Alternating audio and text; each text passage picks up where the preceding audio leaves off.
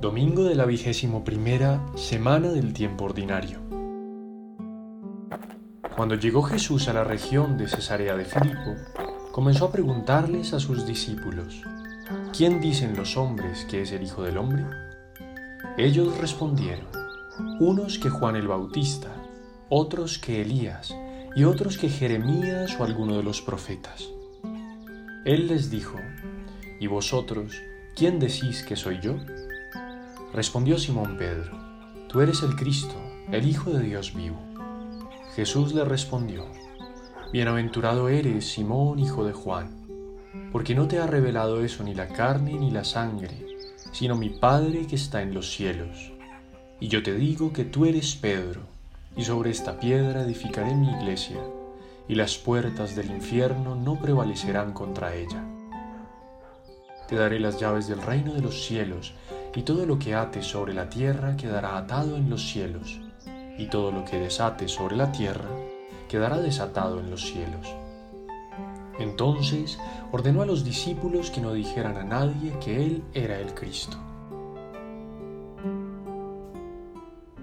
Con cierta frecuencia aparece en los Evangelios la cuestión sobre la identidad de Jesús, un misterio que los contemporáneos de Jesús no sabían descifrar y que la Iglesia tardaría tiempo en definir doctrinalmente. En esta ocasión, durante una estancia en los contornos de Cesarea de Filipo, Jesús mismo pregunta a sus discípulos quién es Él, según las gentes y según ellos mismos. Los apóstoles le responden que algunos lo consideran Juan el Bautista, otros que Elías, y otros que Jeremías o alguno de los profetas.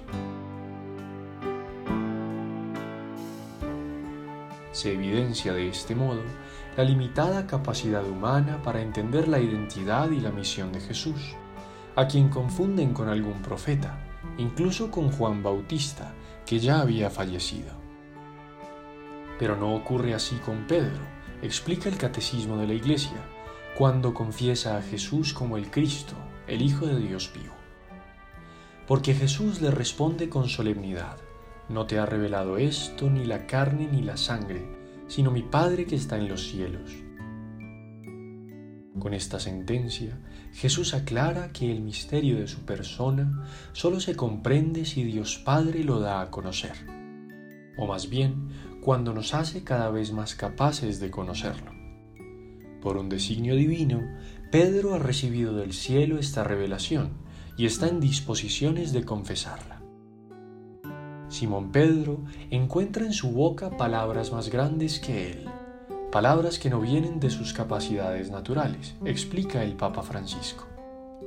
Quizá él no había estudiado en la escuela y es capaz de decir estas palabras más fuertes que él, pero están inspiradas por el Padre Celeste el cual revela al primero de los doce la verdadera identidad de Jesús. Él es el Mesías, el Hijo enviado por Dios para salvar a la humanidad. Y de esta respuesta, Jesús entiende que, gracias a la fe donada por el Padre, hay un fundamento sólido sobre el cual puede construir su comunidad, su iglesia. Por eso dice a Simón, Tú eres Pedro, y sobre esta piedra edificaré mi iglesia. Jesús podía haber elegido como fundamento para su iglesia a muchos otros hombres quizá más influyentes y capaces que Pedro desde el punto de vista humano. Sin embargo, eligió a Simón, el pescador, en quien los demás discípulos reconocieron al sucesor directo de Jesús y el primero entre todos.